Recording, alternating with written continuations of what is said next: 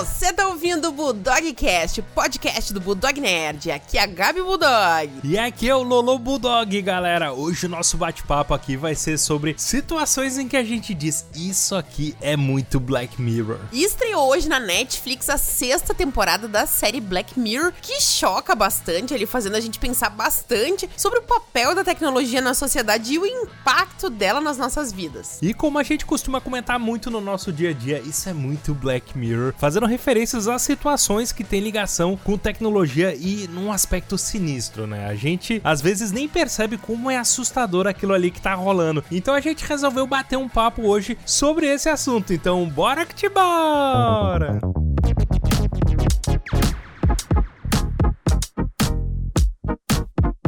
E essa aqui foi uma semana bem movimentada aqui no Bulldog Nerd. A gente lançou shorts ali de filmes de cinema e de streaming ali de junho. Também short com crítica pocket da série Amor e Morte. E outro short da segunda temporada da série Yellow Jackets e da série Atração Fatal. E a gente teve lives aí dos eventos da antiga E3, né? A gente fez uma live aí com a cobertura da Future Games Show, do Xbox Games Showcase, do Starfield Direct e teve umas gameplays muito legais. Né? A gente testou a demo do Final Fantasy XVI que eu digo para vocês, tá espetacular aí. Eu tô ansioso pra gente testar a versão final do game. E a gente também jogou o Layers of Fear novo aí, que também tá muito maneiro. E na próxima semana a gente pretende ali trazer o Crash Team Rumble e o Final Fantasy XVI. Além de muitos vídeos ali de crítica de filmes, séries. Inclusive, recomendo a galera que tá ouvindo aqui o podcast conferir o nosso canal do YouTube Bulldog Nerd, porque além dos vídeos maneiros e das lives, a gente sempre tem um cronograma de conteúdos da semana por lá. Bom, então bora pro nosso bate-papo de hoje, que é sobre a série Black Mirror, né? Como a Gabi comentou, né? Lançou nessa madrugada, agora que a gente tá gravando no dia do lançamento da nova temporada, né? A série Black Mirror é daquelas que a gente curte demais, né? A gente já assistiu o primeiro episódio dessa nova temporada e a gente correu aqui para gravar já esse podcast. A gente não vai ter spoilers desse primeiro episódio, nem da série aqui, mas a gente vai comentar sobre a temática, né? E qual é que é a parada desse primeiro episódio, né? Olha só que sinistro. Aqui a gente vai falar da sinopse, né? Né? A mulher descobre que a vida dela, tudo que acontece na vida dela, ali no dia a dia, na rotina dela, virou uma série ali de uma espécie de Netflix, né? Sinceramente, tá imperdível. Esse primeiro episódio, ele tem um tom assim pastelão, mas assim, ele não foge do real, ele não foge também de alguns aspectos de realidade.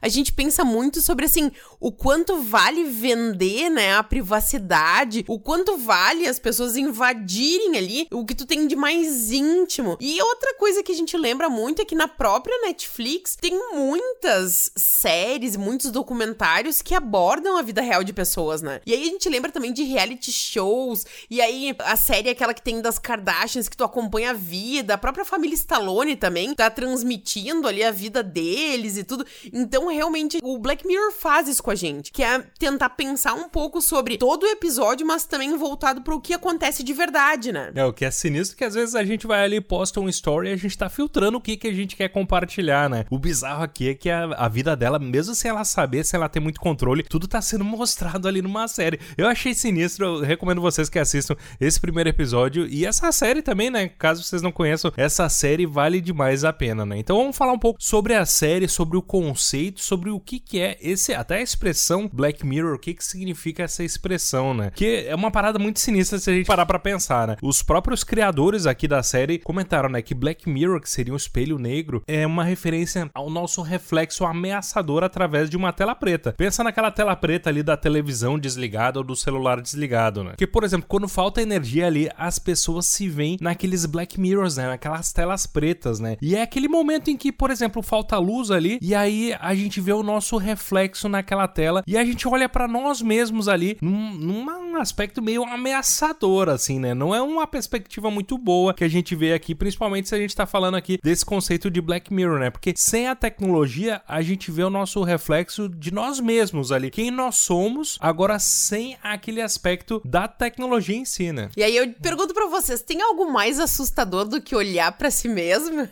Muita gente foge como o diabo da cruz, gosta de analisar a vida dos outros, olhar para fora, mas olhar para dentro é um grande desafio e principalmente os vários lados que tu mesmo tem. Então a ideia desse lado sinistro, assim, de alguns comportamentos que tu mesmo às vezes desvia o olhar é sensacional. E essa série aborda muito isso. Então, a questão, por exemplo, de te aceitar e te revisitar como pessoa, tentar avaliar os teus comportamentos no dia a dia, né? É, porque aí a gente pensa, né, para onde que a humanidade tá indo, né? A gente tá cada vez mais com uma dependência total da internet ali, da tecnologia, das mídias sociais. E aí, de repente, digamos, no momento que a gente apaga a tela do celular e a gente se enxerga, é aquele momento de reflexão para onde que a gente tá indo com isso tudo, né? É esse aspecto sinistro aqui, distópico, que eu acho muito legal da série Black Mirror, né? Por isso eu acho até essa expressão Black Mirror, espelho negro, meio genial, porque já nos passa essa ideia, né? É, e essa ideia de distopia ali, relacionada a esses avanços tecnológicos, vamos ser sinceros que, assim, esse medo sobre o avanço tecnológico é algo que nos acompanha há muitas e muitas gerações. Se tu for parar pra pensar, sempre se teve medo da destruição de tudo, é o medo do desconhecido. Antes, quando não tinha computador, nossa, mas será que o computador vai dominar tudo? Ou quando não tinha várias tecnologias que a gente não era acostumado, todo mundo morria de medo de, meu Deus, é o fim do mundo, tudo vai acabar. Então, esse medo do desconhecido causa essa insegurança. É o medo do novo, né? Tem um aspecto positivo óbvio do avanço tecnológico, né? Vai melhorando as nossas vidas em vários aspectos, né? Mas tem aquela discussão, né? E a questão da humanidade, né? O, a, a nossa essência. Será que em algum momento nesse processo a gente tá perdendo um pouco da nossa essência, né? É uma resistência com relação ao avanço que talvez seja um pouco irracional, né? As pessoas, claro, têm medo de perder os empregos, têm medo de perder alguns aspectos do passado, as pessoas se apegam muito ao passado, mas é, é um pouco irracional no sentido de que vão se criar novos empregos, novas oportunidades dentro das novas tecnologias. Mas e o aspecto negativo e sinistro, né? Isso é que nos interessa aqui pro bate-papo de hoje. E principalmente, porque assim, quando é confortável, a gente se adapta muito rápido. A questão é o quanto essa tecnologia vai substituindo partes nossas. A gente vai abordar aqui ao longo do podcast algumas ideias que a gente conversou antes sobre justamente isso. Assim, tem, tem coisas que facilitam a vida, tem tecnologias que fazem o teu dia a dia ser mais simples, simples, mais tranquilo, mas tem algumas tecnologias que invadem áreas da pessoa, que a pessoa deixa de se preocupar com aquilo ou deixa de se conectar com certas partes ou certos assuntos, justamente para evitar o desconforto. E eu acho que é esse elemento da crítica social que é a parte muito forte aqui dessa série, né? Essa que é a parte muito legal, né? Porque, claro, é tudo de maneira muito exagerada, mas tem um fundinho ali de verdade, né? A série fala muito, por exemplo, matemática, é a dependência dos celulares, né? É óbvio que a tecnologia de ter um smartphone com muitos recursos, a gente tem uma ferramenta poderosíssima nas mãos ali, tem é câmera, é um computador, tem pesquisa com internet, é muito bom, né? Posso falar uma coisa? Eu vou te interromper para contar uma coisa que aconteceu agora, agora. Ah, então. Eu acabei de desligar uma ligação que eu tava fazendo para nossa operadora de internet, porque a gente simplesmente, ah, quando a gente ia começar a gravar o podcast, a gente viu que a nossa internet caiu, que deu um ciclone aqui na nossa cidade na noite anterior, então a cidade inteira ou tá sem luz ou sem internet, e aí simplesmente a gente recebeu agora a notícia de que não poderia gravar podcast, que não teria como fazer live, nem postar vídeos nas nossas redes sociais, e eu não vou mentir, a ansiedade bateu, a gente já ficou nervoso, tipo, meu Deus, como é que a gente vai sobreviver? O prazo tava de três dias para vir alguém consertar aqui a internet, tu imagina ficar três dias sem internet e sem conseguir postar os nossos conteúdos no canal, é desesperador. É, a gente entrou num ciclo de angústia já que a gente já pensou depois, né? Isso é muito Black Mirror, né? Aconteceu agora com a gente, né? É óbvio que é muito legal a gente ter toda essa tecnologia na ponta do, da mão ali, né? Mas ao mesmo tempo e a dependência com relação a isso, né? Porque às vezes tá, tem coisas relacionadas ao trabalho que tudo bem, né? Mas será que o tempo inteiro que a gente tá usando o celular ali é relacionado ao trabalho? Ou às vezes ali a gente tá ali usando o banheiro e tá usando o celular ali, tá vendo um, um TikTok ou tá vendo o Instagram ali. Será que a gente não tá passando tempo demais ali também consumindo esse tipo de tecnologia, né? E sem contar que às vezes serve até como uma muleta social. Às vezes a pessoa vai num ambiente mais ameaçador e utiliza o celular quase como uma companhia do tipo, eu enfio a cara na tela do celular e não preciso interagir com as pessoas. Ou tá num jantar, tá num almoço, numa festa e a pessoa tá com constrangimento social, enfia a cara no celular, finge que tá recebendo uma ligação ou lendo mensagens ou se comunicando de forma segura com alguém, às vezes é uma muleta social mesmo, né? É, e o aspecto das redes sociais também, né? A gente fica sabendo detalhes das vidas das pessoas pelas redes sociais, né? Não necessariamente por ter um contato físico ou trocar uma ideia com uma pessoa, né? Tem vezes que a gente fica sabendo de algo da nossa família, não por conversar com com um parente, mas por ver um post ali numa rede social, né? Então tem meio que essa parada de é, ser um lado negativo também, né? Porque a gente às vezes acaba até criando uma realidade alternativa nas redes sociais, uma, uma vida meio fake ali nas redes sociais, né? E tem essa parada meio de stalkear, meio de perseguir, tem toda uma gama de crimes aí também nas redes sociais que eu acho uma parada muito sinistra. Né? Exatamente isso. Eu vejo os dois lados, como tudo na vida, eu vejo isso com dois lados. É como o Lolo falou. Para mim, assim, tem a parte positiva que daqui a pouco tu tem algum parente que mora absolutamente distante. Essa é uma discussão muito quando surgiram as redes sociais, de tu ter a possibilidade de acompanhar quase como se estivesse convivendo pertinho com a pessoa, alguém que tá muito distante. Então, até com relação a, a uma carência, saudade, facilita muito. Então é muito bom. Mas também tem um lado negativo que, a gente, que tu comentou também, de às vezes tem pessoas que, que que assim, ou vivem somente aquilo, quase como um personagem, ou então cria até uma realidade fake. Tem, a gente vê muito criador de conteúdo que às vezes não vive aquela realidade, mas finge uma nova realidade em rede social e tem toda a questão de crime, que é uma questão de natureza humana. Assim como na vida real existem crimes e tudo mais, na internet, na tecnologia também existe, né? E uma questão também que não tem como desvincular a questão da dependência, do medo e da confiança desmedida ali na tecnologia. Porque se tu for parar pra pensar, como também tu comentou antes, tem gente que não vai ao banheiro se não tiver o celular na mão. Parece que falta um pedaço da rotina se tu não tá com o teu celular na mão. E isso é muito louco, né? É, tem um quê de sinistro, né? Porque a nossa geração ali nasceu numa época que não tinha isso, né? E aí veio uma tecnologia que nos traz tantos benefícios, mas ao mesmo tempo a gente cria um novo hábito de total dependência a essa tecnologia. É um pouquinho sinistro, né? Porque a gente já teve um momento da vida que a gente sabia que não era necessário isso, mas agora é, né? Por exemplo, tem tanta tecnologia que substitui, por exemplo, tarefas diárias, coisas básicas, como, sei lá, um timer para fazer uma comida ou uma Alexa que abre e fecha a janela. Tem coisas que às vezes são luxos, são confortos, mas que elas entram como substituição realmente de algum comportamento teu. Por exemplo, se eu tenho uma Alexa automatizada numa casa que acende e apaga a luz, que abre e fecha a janela e tudo mais, ou um robô aspirador que aspira a casa inteira, são atividades que eu já deixo de fazer porque eu tenho uma tecnologia que faz por mim. Então, tem coisas que são extremamente positivas, que não as emoções em si, só facilitam o dia a dia. Agora, quando entra pra parte de substituir teu contato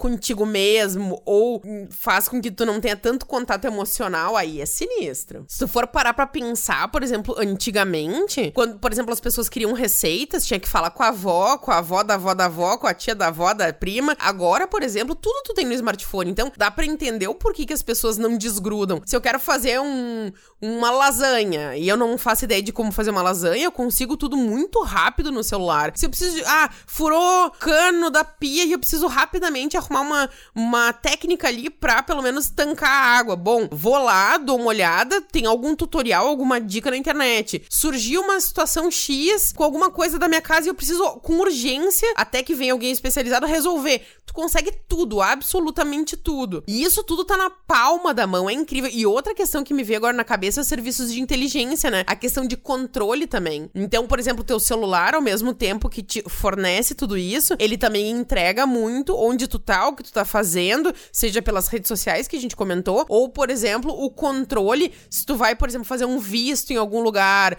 ou se tu comete um crime, o teu celular serve como prova de onde tu esteve, o que que tu tá fazendo. Então, essa tecnologia ali, inclusive, ajuda no avanço das investigações, né, numa situação dessas. Isso eu acho sinistro, né? Às vezes vem uma notificação assim, ah, já que você visitou recentemente o, o restaurante tal, quem sabe dar uma nota e colocar uma avaliação? Caraca, eu não te avisei, Google, que eu tava nesse lugar, não precisa avisar, né? Ele tá o tempo inteiro olhando ali, né? E aí, voltando pra série Black Mirror agora, né? Por que que ela deu tão certo e caiu tão no gosto da galera, né? Porque ela tem muitos elementos ali que falam para um público que gosta muito da temática de horror, de ficção científica, essa pegada meio thriller, né? Porque fala muito sobre como o desconhecido nos causa medo, né? E esse, essa temática funciona demais, né? E toda a questão também de controle social, né? Se tu for ver sempre quando vai para esse lado mais caótico dos episódios, é sempre alguma parada de assim, deu muito ruim. A tecnologia ela começou como um encantamento e ela foi por caminhos assim que ou a pessoa se desesperou e foi por caminhos da natureza em si extremamente negativos, ou deu algo muito extremamente ruim, né? Então,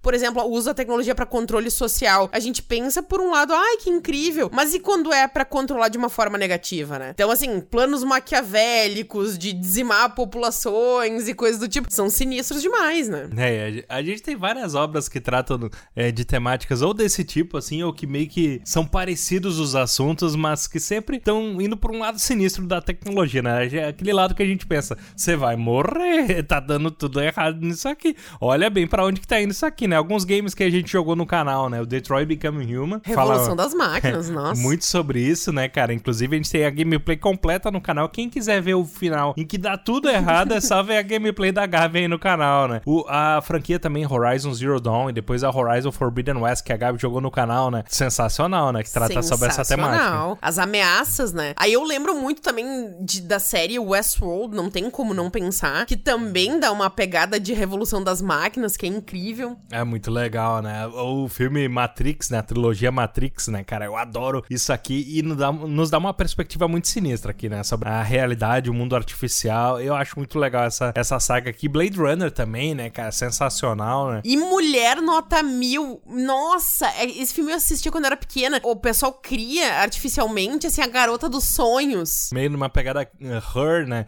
E a gente adora aquela série também Love, Death and Robots, né? Que são pequenos contos, como se fosse assim, né? Sempre com uma perspectiva meio distópica. Tem uns que são mais bonitinhos, mas normalmente eu gosto dos mais sinistros, né? Tem o Inteligência Artificial, Ghost in the Shell. Tem várias produções nessa pegada legal também. O Ali, o Ali é um que eu adoro, né, cara? O Exterminador Eva. do no Exterminador do Futuro também, né, cara? É uma franquia muito legal, né? E Robocop, olha que sinistro se pensar bem, né? O policial ele morre, aí eles é, fazem ele voltar à vida, meio que transformam ele num ciborgue para ele continuar combatendo o crime. E olha só, em Detroit, né? Na mesma cidade do Detroit Become Human. Pô, Star Wars é referência total, né? Todo o papel dos robôs, da tecnologia ali na história inteira é absurda, né? E toda a pegada ali do medo em si de o quanto essa tecnologia pode destruir a humanidade, né? Então, é o grande medo, é a perda de controle, a independência dessas máquinas. Imagina, por exemplo, as máquinas pensarem sobre si mesmas e agirem de uma forma ali que a gente não conhece e dominar o mundo, destruir tudo. Tá totalmente vinculado, né? Então, assim, esse medo das máquinas evoluírem além da capacidade humana e inferiorizarem os humanos. Bom, e aí a gente separou aqui alguns casos em que a gente olha assim de coisas que já estão acontecendo, né? E a gente pensa,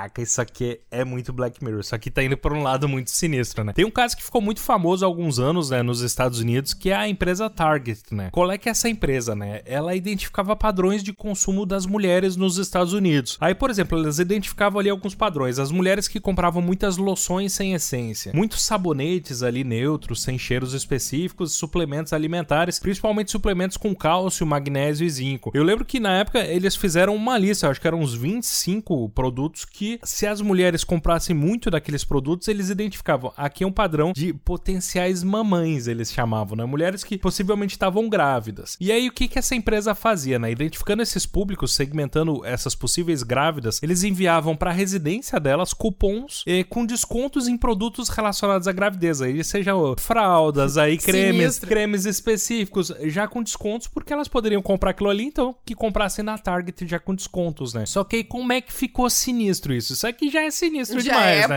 Já é de começo, né? Mas tudo bem. Eles começaram a enviar cupons para alguns públicos que não pareciam ser o público de mulheres grávidas. Eles enviaram, por exemplo, um cupom para uma menina adolescente, para casa dela. E aí o pai ficou sabendo daquilo e se enfureceu com a empresa, dizendo: ó, telefonou pro gerente da, de uma das targets e disse: vocês estão incentivando a gravidez em adolescentes. Vocês parem de ser loucos. Isso é um absurdo. Vocês estão incentivando, por exemplo, minha filha a ficar grávida. Reclamou, a empresa teve que pedir desculpas pro cara. Só que o que, que acontece? Um tempo depois, o pai ligou de volta pra empresa empresa pedindo desculpas porque ele descobriu que realmente a adolescente estava grávida. Né? Caraca, né? Ou seja, a corporação ficou sabendo antes da família que a menina estava grávida, né, cara? Isso eu já vejo aqui muita coisa errada, né? Mas é, é tecnologia, né? A tecnologia agindo mais rápido do que é, os humanos, né? É. Outra coisa que eu acho também, agora, uma, uma tecnologia que, que saiu agora, notícia há pouco tempo, e que é bem revolucionária é o Apple Vision Pro, que é aquele óculos ali que tu controla tudo pelos olhos e pelas mãos e pela voz. É, isso é sinistro. né? Mostra ali, a gente quando coloca o óculos, né? A gente vê ali como se fosse num smartphone os aplicativos meio é, suspensos, assim, na frente dos nossos olhos, a gente consegue navegar usando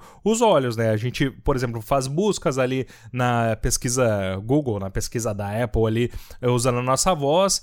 E, e olha só que sinistro, a gente tá usando o óculos ali, a gente pode fazer com que o óculos mostre os nossos olhos para outras pessoas ou não, ele pode ficar um óculos escuro ali, mas se alguém se aproxima da gente, essa pessoa aparece gradualmente na lente do óculos, né? Que eu achei sinistro demais. E aí tem outra parada, se a gente for fazer um FaceTime, que é uma ligação com imagem, né? Como se fosse um zoom, alguma coisa assim, como a gente tá usando o óculos, não vai aparecer o nosso rosto, né? Porque não tem uma câmera apontada pro nosso rosto naquele momento, né? Mas aí a Apple vai criar uma persona, como se fosse um avatar, baseado na leitura que eles fazem da nossa imagem, eles criam como se fosse um personagem, uma persona aqui, e aí a pessoa do outro lado vai ver como se fosse um boneco, mas não é bem um boneco, é mais realista, né? De como que a Apple enxerga a nossa pessoa. Isso eu achei bizarro, né?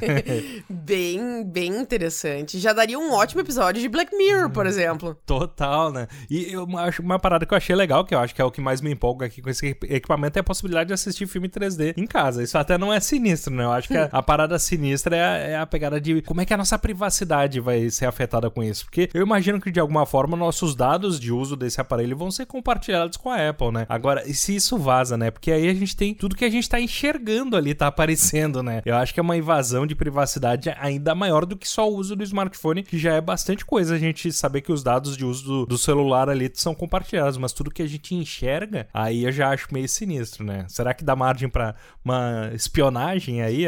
E uma dependência com relação ao uso disso, porque o tempo inteiro tá usando isso também é sinistro, né? Eu acho que o que é menos distópico aqui é que, se tratando de Apple, a bateria ia durar umas duas horas só, né? Então a gente não ia ter tanta dependência o dia inteiro tá usando. Agora, outra coisa que é muito Black Mirror, que ah, falando agora que tu, né, tu falou de privacidade, outra coisa que já acontece muito é assim, a gente tá aqui tranquilos, eu e o Lolo na nossa casa, comentando assim, tipo, ah, o Bulldog é, sujou o travesseiro, né? Ele vomitou lá no travesseiro esses tempos aí. A gente nunca fala na palavra travesseiro, mas naquela, naquele, naquela noite que ele estragou o, tra o travesseiro, a gente comentou, putz, temos que comprar um travesseiro novo. Foi. Horas depois, tu olha pro celular e começa a aparecer propagandas e mais propagandas de onde comprar travesseiros novos. Isso eu acho altamente bizarro. Eu juro pra vocês, eu não pesquisei travesseiro em nenhum lugar. eu, a gente só falou travesseiro, cara, né? Muito, seria muita coincidência começar a aparecer um monte de propaganda de travesseiro, né? Achei meio bizarro, mas tudo bem, né? Cada vez mais a gente tem propagandas é, personalizadas, né? De coisas que a gente pesquisa. Isso é cada vez mais comum, né? A parada dos cookies aí. E eu já acho sinistro isso daqui, né? É algo bom, mas ao mesmo tempo eu acho algo sinistro, né? Porque é uma invasão da tua privacidade, né? Total, né? E outra parada que é muito Black Mirror, a gente cada vez se acostuma mais é a parada dos bitcoins, né?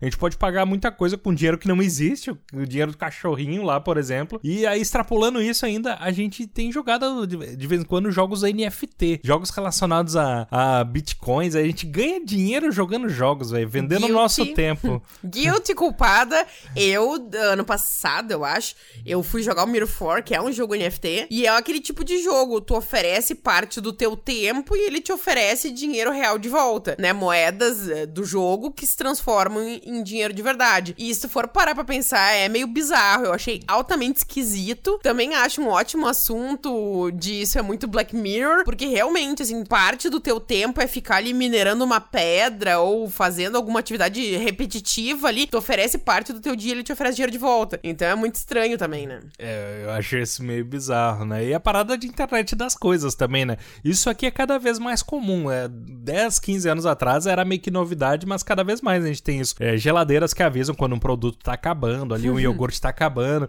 ou a parada da gente ter um ar-condicionado inteligente, que a gente pelo smartphone, antes de chegar em casa, uns 20 minutos antes, a gente pode botar o ar-condicionado já para ligar, para quando a gente chega em casa já tá geladinho, né? Hum. E uma parada sinistra, né? Tinha uma época que sempre tinha um compromisso no mesmo dia. Eu pegava o Uber, né? Aí já chega, é, pelo fim da tarde ali, o Uber já começava a me avisar que eu tinha um compromisso para não me esquecer e ele já sugeria um motorista para chegar no tal horário para já me pegar em casa. Isso eu achava Isso é bizarro. É doido, né? né? Porque é ao mesmo tempo que é extremamente positivo, do tipo, ele vai facilitar o teu dia, ele tá te avisando, ó, eu sei que toda sexta-feira, sei lá, quatro da tarde, eu sei que tu tá indo para certo lugar, então tu já tem que pedir. Por outro lado, e se eu não quiser que essa informação apareça no celular, ou se for algo que eu queira que fique mais privado? Parece que tu perde é. um pouco essa sensação de privacidade. É, isso eu acho sinistro. E outra parada que, olha só, eu sempre usava um aplicativo para é, agendar minha ida no barbeiro, para cortar o cabelo, né? Eu usava o aplicativo. E aí o aplicativo começou a entender meu padrão de, de consumo, vamos chamar assim, ou tipo,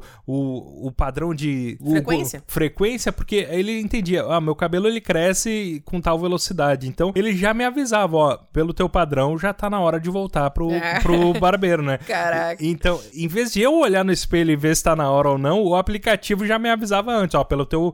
pelo já tá com a juba, bora é. cortar. Então, ele mesmo já identificava isso, que eu acho sinistro demais. Cada vez a gente vê isso mais comum, né? E o que tá muito em alta atualmente, acho que a grande discussão de tecnologia do, do nosso ano aqui, principalmente 2023, que foi quando começou a bombar isso, o chat GPT, né? Caraca, pensa numa tecnologia que tá apavorando geral. Ó, até os CEOs aí de grandes corporações de tecnologia disseram: não, segura aí as pesquisas com esse negócio que você vai morrer, vai cê todo vai mundo. Morrer, vai, vai todo, todo, mundo, morrer. morrer. Tava dando já meio que assim, um, um, sentimento de algo sinistro está acontecendo, né? Porque qual é a parada? Tiveram a ideia genial de usar os bots para ensinarem eles a fazerem atividades dos humanos. Então a gente pode solicitar pro chat GPT para, sei lá, escreve um um roteiro pro próximo Bulldogcast. Caraca. E ele vai lá e prepara o roteiro pra gente ter um assunto já todo roteirizado pelo chat GPT. Daria pra fazer, né? Trabalhos de colégio, de faculdade,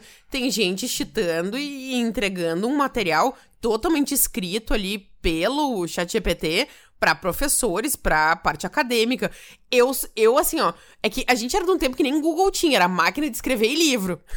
então, é, então, assim, me parece algo muito não profissional, muito. Tu tá chitando, tu tá passando a perna. Que não são ideias tuas. A ideia de tu estudar é tu desenvolver ideias tuas para tu entregar um material criativo, enfim. Então, me parece algo muito bizarro tu pegar ideias já prontas de alguém e transformar num texto nunca antes visto para entregar para professores. Eu acho bizarro. É, eu lembrei agora a Gabi falando, deu uma treta recentemente, eu não vou falar os nomes aqui, mas tem um crítico de cinema que é muito famoso no Brasil, né? Ele fez um, uma crítica ali sobre um filme e tal, até não me lembro qual é o filme, e aí ele descobriu um tempo depois eh, que outro crítico pegou exatamente a crítica Ih, de cinema dele, nossa. jogou no chat GPT e pediu pro chat refrasear, para mudar cada frase. A ordem em si das palavras, né? Então. então, eram as mesmas ideias na mesma ordem, era quase a mesma frase, só que com outras palavras. Então o cara fez uma crítica igual nossa. a desse crítico famoso. Eu ficaria uma fúria, uma usando fúria. o chat GPT. E aí a, a galera descobriu e contou para esse crítico famoso, foi uma treta que deu recentemente sinistra. Não vou falar os nomes não, aqui pra não expor, mas. Mas se caraca. fosse comigo, eu ficaria uma fúria. Se tem um negócio que me deixa enlouquecida de ódio, é alguém me roubar minhas ideias. Eu tenho um ódio profundo. Vai pensar por ti mesmo, caraca. Então, é, o que eu acho sinistro é dessa parada de machine learning que chama, né? Que é a máquina aprendendo. Ela pode não só aprender as tuas ideias, mas o teu estilo de escrita também, né? Isso eu acho sinistro. Se tu gosta de escrever com tais palavras, a máquina pode usar essas palavras com mais frequência, meio para emular esse teu estilo, né? E a questão é é: e se essa máquina aprende tanto ao ponto de se tornar independente e subjugar a raça humana? Aí você vai morrer. Você vai morrer. Ó, dessa parada de machine learning, um negócio prático que eu sempre vivi, né? Para quem não sabe, eu trabalhei seis anos numa empresa de tradução, né? E cada vez mais a indústria de tradução, talvez é algo que a galera não saiba ou veja isso como meme, é da tradução automática. De, eh, sabe essa parada de joga no Google, Google Tradutor que ele resolve? Hum. Ok, resolve, mas resolve fica tudo errado. Fica tudo errado. Só que dentro dentro da indústria, isso é muito usado e a galera não sabe. Por exemplo, digamos que eu tenha que traduzir um manual de um trator sobre como é que usa um trator novo que está saindo no mercado agora. A gente tem como colocar num software 50 manuais de tradutores de outros modelos. O software ele vai usar machine learning, ele vai aprender como é que é, a, é a, o glossário, a terminologia de tratores, e aí tu usa ele para traduzir esse novo manual de um novo trator. E ele vai traduzir de maneira perfeita, porque ele já sabe os termos técnicos corretos, ele já sabe como é que é a ter terminologia correta.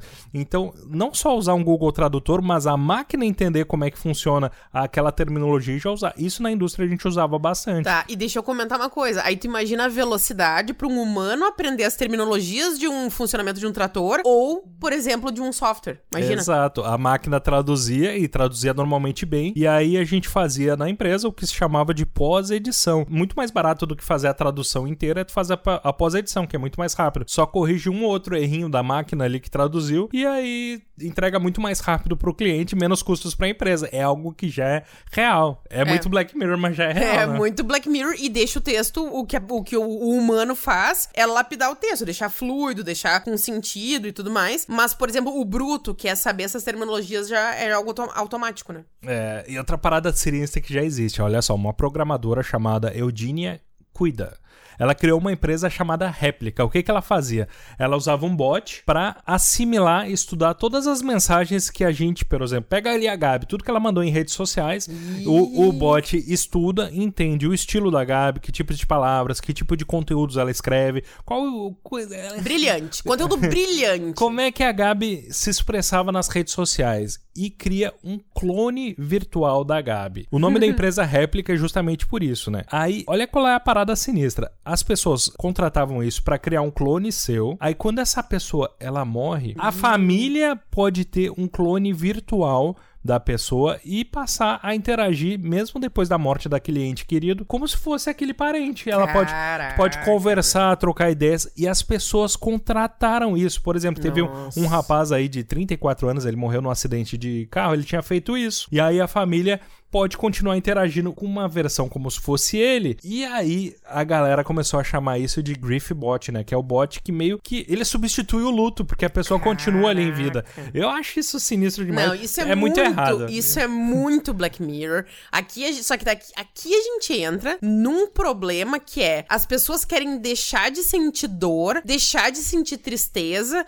e coisas naturais dos humanos, o que tornaria a gente quase um robô. O que faz a gente justamente justamente se diferenciar, a gente ter esses sentimentos. Ah, imagina, por exemplo, tu não passar pelo processo de luto, tu não, não aceitar a realidade, tu fingir uma realidade paralela de que aquela pessoa tá viva. Então, isso é muito enlouquecedor. Aí não é nem as máquinas estão tomando conta, as pessoas estão enlouquecendo. Imagina tu não lidar com a realidade e criar uma realidade sem dor. Do tipo, não, eu aquela pessoa morreu, mas na minha realidade que eu vou criar aqui a pessoa não morreu, porque eu não quero aceitar, eu quero viver em negação. Isso é muito grave. Isso é muito, muito grave e é o caminho da destruição de tudo, né? E até para puxar, inclusive já tem um episódio do Black Mirror sobre isso, que a mulher, ela recria o namorado dela que se foi, né? Que eu acho Caraca. muito sinistro, né, cara? Bom, e aquela pergunta que a gente sempre faz pra Gabi aí pra ver avec qual é que é a opinião da Gabi com relação a isso, né? Se fosse para ter uma inteligência artificial para substituir alguma coisa na tua vida, Gabi, o que que seria? Né? Ah, quando eu era pequena para fazer meus temas.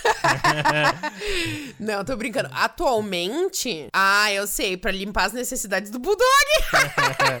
Olha, daria para ter um robozinho para isso, né, cara? Mas agora pensando se a Gabi fosse criança atualmente, certeza que ela ia ser aquela que ia usar o chat GPT para fazer os temas de casa, né? Né?